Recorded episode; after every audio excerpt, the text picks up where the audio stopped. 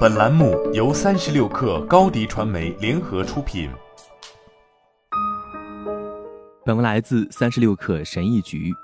日本这个创造“过劳死”一词的国家，正在考虑让人们可以选择每周工作四天的模式。冰岛、新西兰、西班牙等国也有同样的想法。然而，先贤们会惊讶于我们现在才刚开始谈及。经济学家约翰·梅纳德·凯恩斯就是这样一位先贤。一九三零年，就在大萧条威胁到他个人财富和世界的繁荣之际，他写了一篇孙辈的经济可能性的经典文章。他反直觉地认为，长期的经济和技术趋势实际上表明，不出一个世纪，也就是现在，我们可以高效地满足所有需求，只会出于习惯或为了乐趣而工作。且即便如此。每周工作时间可能也不超过十五小时。只做粗略了解，你会发现，凯恩斯在某些方面是多么正确，而在其他方面又是多么令人困惑。是的，尽管贫困尚未消除，可是现代人已经在很大程度上克服了传统的经济学问题稀缺性。如今，富裕国家的大多数人都可以轻松地为自己和家人提供衣食住行。然而，近几十年来，人均工作时间仅略有下降，仍远高于凯恩斯的预期。在大多数国家地区，标准工作周被定义为四十小时左右，但现实情况是，因为正式或非正式的加班，工作时间通常要长得多。最令人惊讶的是，收入最高的人尚未满足的物质需求最少，却通常是最辛苦的。中国新兴的上班一族叹息自己“九九六”的工作模式。以前我是一名投资银行家，当时的一些同事每周工作一百小时，这就是导致过劳死的生活。除了凯恩斯，我们的狩猎采集祖先也会认为这种现象让人费解。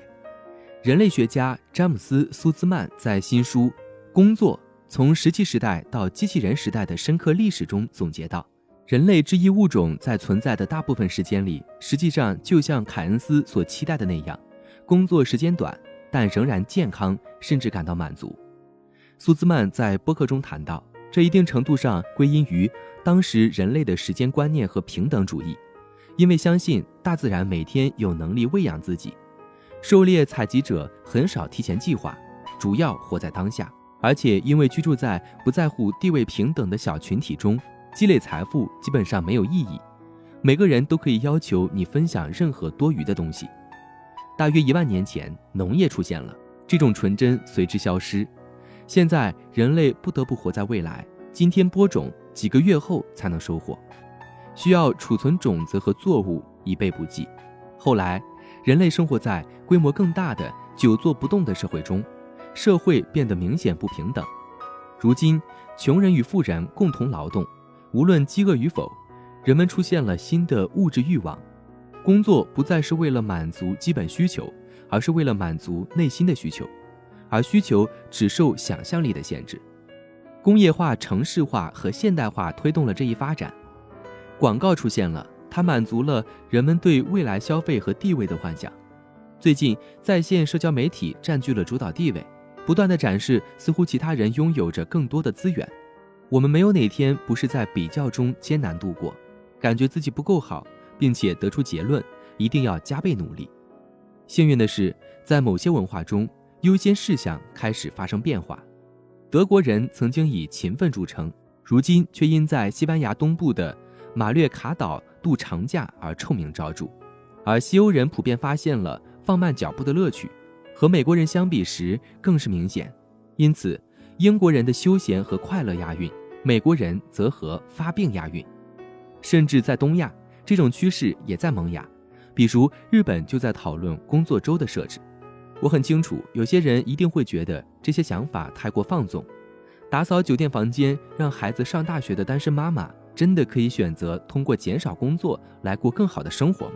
就连凯恩斯也已经知道了技术性失业的恐惧，但他基本上不屑一顾，推测更深层次的焦虑来自于面对更多空闲时间，我们将如何处理自己的事情？